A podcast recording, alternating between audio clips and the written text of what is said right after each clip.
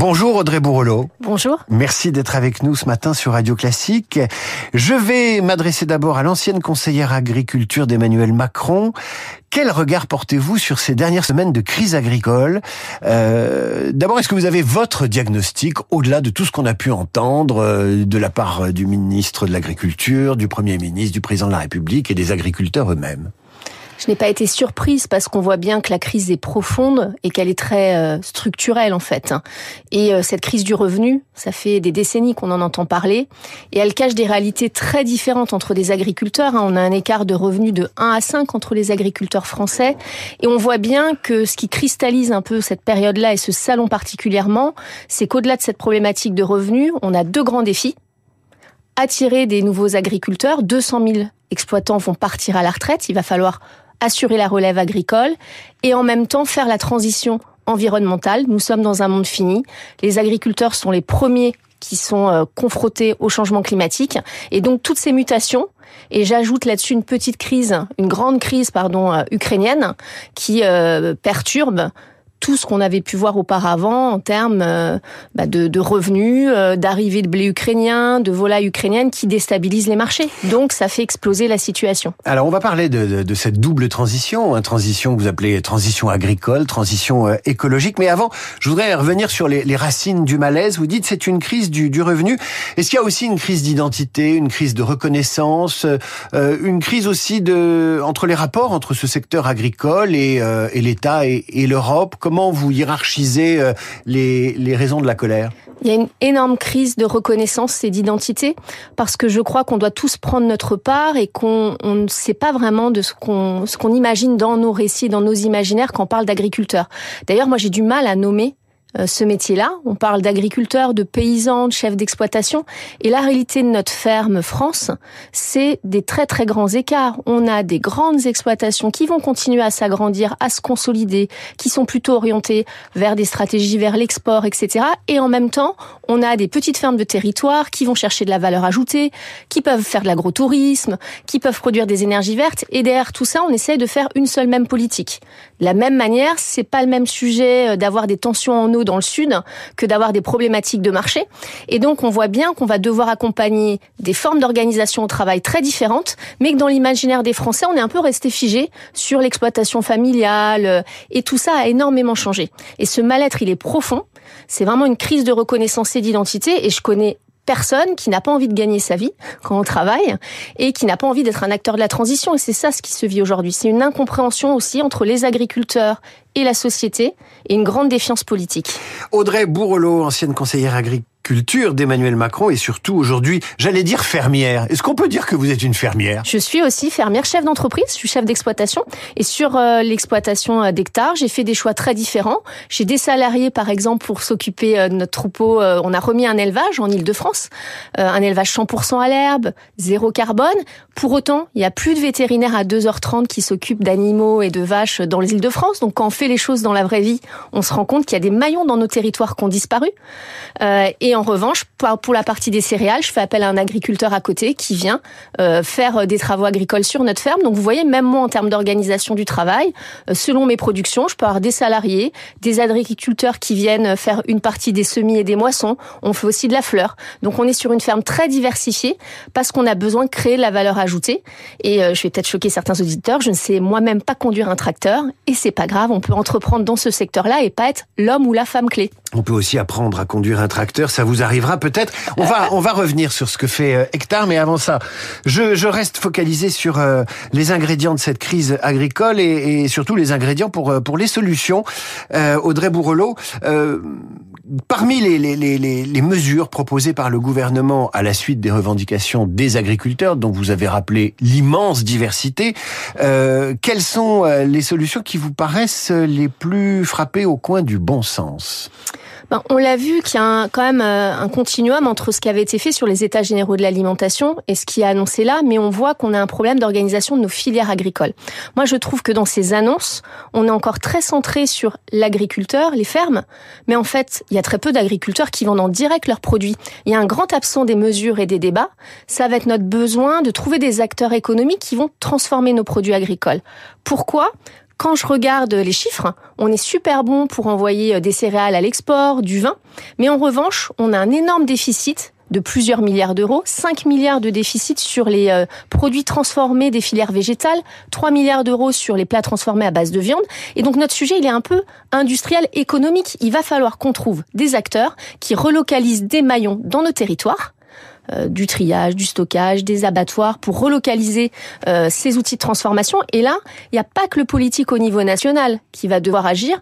Nos élus locaux, ils ont un pouvoir incroyable avec les cantines de pouvoir aussi être des acheteurs, de pouvoir donner des autorisations pour qu'on remette ces petites industries de territoire. Et donc c'est un peu l'affaire de tous. Et je trouve qu'on est très centré sur ce moment de politique nationale, mais on a aussi besoin de politique de territoire pour accompagner ces transitions. Les politiques de territoire et les politiques ciblées, elles se font, vous le dites, avec des établissements à taille humaine, à taille territoriale. Plus ces établissements sont petits, plus les charges afférentes sont proportionnellement importantes et grèvent le fonctionnement et le modèle économique. Que fait-on? Parce qu'une partie de, de, des faiblesses de l'agriculture, c'est aussi la taille des exploitations qui rendent d'autant plus élevées les charges fixes et variables. Comment on résout cette contradiction? C'est compliqué de faire du sur-mesure et en même temps de dire il faut être rentable et il faut qu'il y ait un modèle économique. Mais ça serait mentir de dire qu'on va pouvoir se nourrir euh, au même coût et faire la transition environnementale sans euh, vouloir mettre plus dans notre alimentation. On n'a jamais dépensé aussi peu dans notre alimentation, c'est plus que 13% du budget des Français. Et en, revanche, ce que je veux dire, je vais prendre un exemple très simple, la lentille. Tout le monde sait que c'est plutôt bon pour euh, notre santé, celle de nos enfants. Quand on regarde le prix d'un repas, faire une lentille française par rapport à une lentille canadienne, ça a été fait par des agriculteurs que je connais. On va être à 4,50 euros du kilo quand la lentille canadienne elle est à 2,50 euros. On pourrait se dire mon Dieu c'est impossible, c'est beaucoup trop cher. C'est 40 centimes dans l'assiette de, des enfants, dans, dans l'assiette de nos enfants dans les cantines. Donc ça veut dire que c'est possible. Il faut réorganiser, peut-être faire un peu moins de gaspillage, repenser les menus. C'est une réorganisation systémique complète. Ça ne se fera pas sans changer l'organisation et c'est possible. Il y a aussi euh, la capacité dans nos fermes à produire des énergies solaires, des énergies vertes. C'est des compléments de revenus, des filets de sécurité. Et donc, les agriculteurs sont des chefs d'entreprise qui doivent aller chercher cette haute valeur ajoutée dans leur ferme. Alors, on a vu que cette crise, et vous l'avez euh, évoqué euh, il y a deux minutes, euh, que cette crise opposait d'une façon parfois artificielle écologie et agriculture, que les écologistes d'un côté bah, estiment avoir une partie des solutions pour l'agriculture, et les agriculteurs, eux, estiment participer à la défense de notre patrimoine écologique à raison. Comment dépasse-t-on cette contradiction qui n'est qu'apparente. On ne pourra pas faire sans la transition environnementale. Et la question, c'est comment les agriculteurs sont rémunérés pour ce que j'appelle moi des paiements pour services environnementaux. On a tous envie de mettre des, des haies parce qu'on sait que c'est plutôt bien pour la biodiversité, pour amener euh, du stockage carbone dans, dans, dans nos sols. Mais c'est le coût de tout ça. Je vais donner un exemple très simple. C'est comme ce matin, peut-être que certains ou certaines sont en train de se mettre une crème de jour sur leur peau. On fait pareil avec nos sols. On les protège quand on est agriculteur. Euh, et euh, quand on veut protéger nos sols, c'est mettre en place une couverture des sols, voilà, comme une crème sur la peau. Et ça, nous, chez On a fait une étude pour le faire sur les fermes céréalières, pourquoi je prends l'exemple des fermes céréalières? C'est 13 millions d'hectares sur 26 millions d'hectares. Donc quand on parle de transition, faut s'attaquer à la transition de nos fermes céréalières. Il me faut entre 70 et 100 euros à l'hectare pour vraiment stocker du carbone, préserver la santé de mes sols. Et ce qui est génial, et on a une grande chance en ce moment, c'est qu'on peut vendre ce carbone quand on est agriculteur. Bah donc il me faudra entre 70 et 100 euros pour une tonne de carbone. Aujourd'hui, on nous rémunère entre 30 et 50 euros.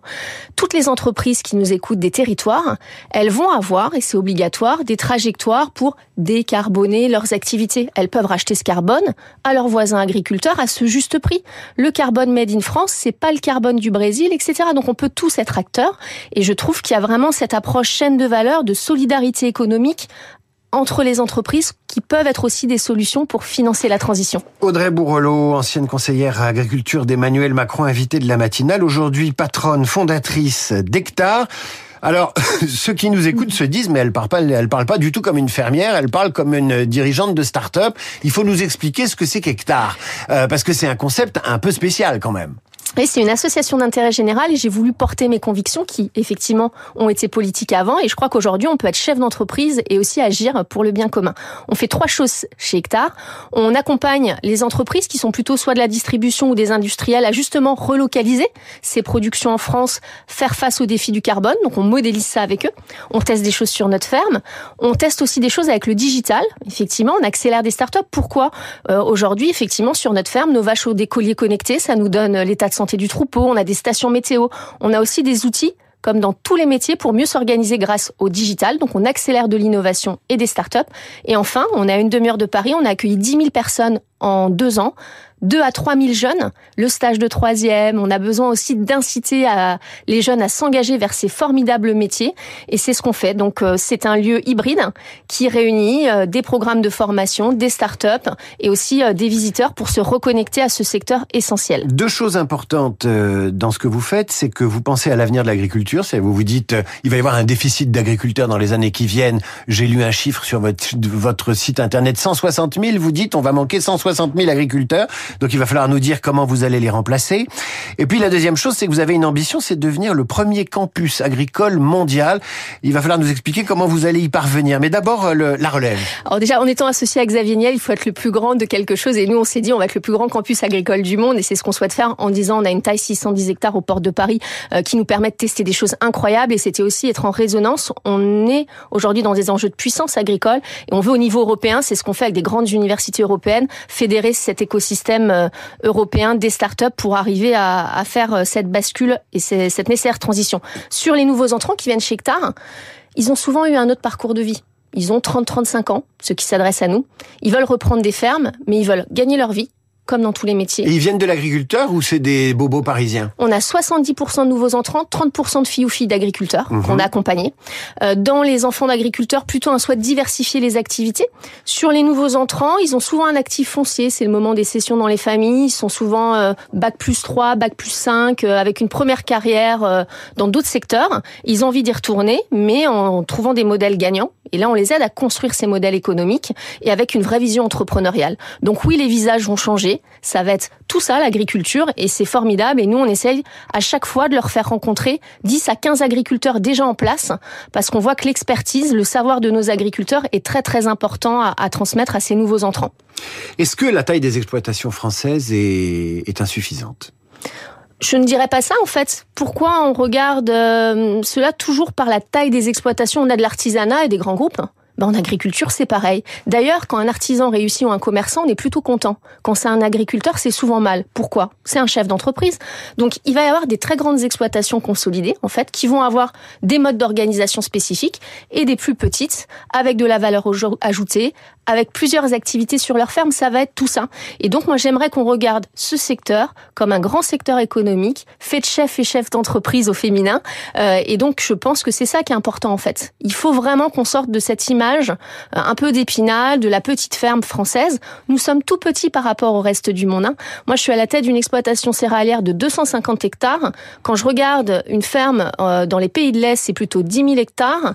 Une aux États-Unis, c'est 1000 ou 1500 hectares. Quand on produit un blé en Ile-de-France, euh, on est sur un marché côté mondial, donc forcément, je n'ai pas les mêmes charges, j'ai pas les mêmes atouts, et donc il faut trouver de la valeur ajoutée sur d'autres productions.